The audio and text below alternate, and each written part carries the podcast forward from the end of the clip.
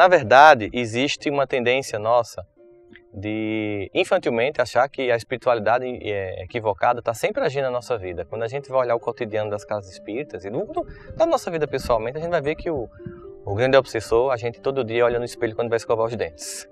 E como identificar que eu estou atrapalhando a minha vida? Sempre que eu perceber que eu estou com ego ferido, ou seja, com orgulho ferido, é o meu ego que está agindo. Quando é que eu sei que eu estou superando isso? É quando, mesmo que eu esteja certo, eu, pela paz, mantenho a ordem no ambiente e fico com as pessoas. Mesmo que a minha vontade esteja sendo contrariado, eu silencio e fico em nome de uma obra maior, que é a obra do Evangelho. Se eu sou capaz de calar a mim, as minhas vontades pessoais, o meu orgulho e a minha vaidade, para fazer o que deve ser feito, eu estou conseguindo superar. Mas se eu não consigo em nenhum momento calar, tenho que ter sempre a mesma palavra certa, eu sou o único que tem a razão, eu de fato não estou ali para ser modificado. Eu sou alguém que estou querendo customizar o evangelho para mim.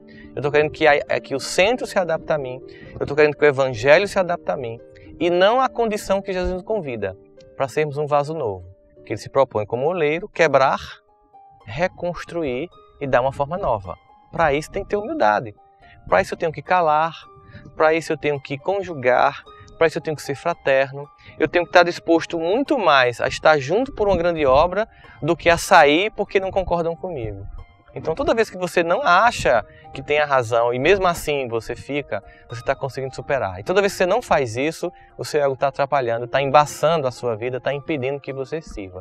E é uma observação diária. É aquilo que Santo Agostinho vai nos solicitar no, livro dos Espíritos, quando ele diz que toda noite, ao final, ele fazia um flashback, um checklist em que ele olhava, pô, em que momento? Será que naquele momento, lá no centro, quando a pessoa fez um comentário ao final da minha palestra, dizendo que eu tinha que pensar melhor sobre o que eu falei, e eu fiquei na defensiva, ali tinha um servidor do evangelho ou um egocêntrico? Porque um servidor do evangelho tem que lembrar que tem que ser o Cristo que apareça, não ele. Então, toda vez que você começar a perceber que você quer que você apareça não o evangelho, você tem que rever sua atitude.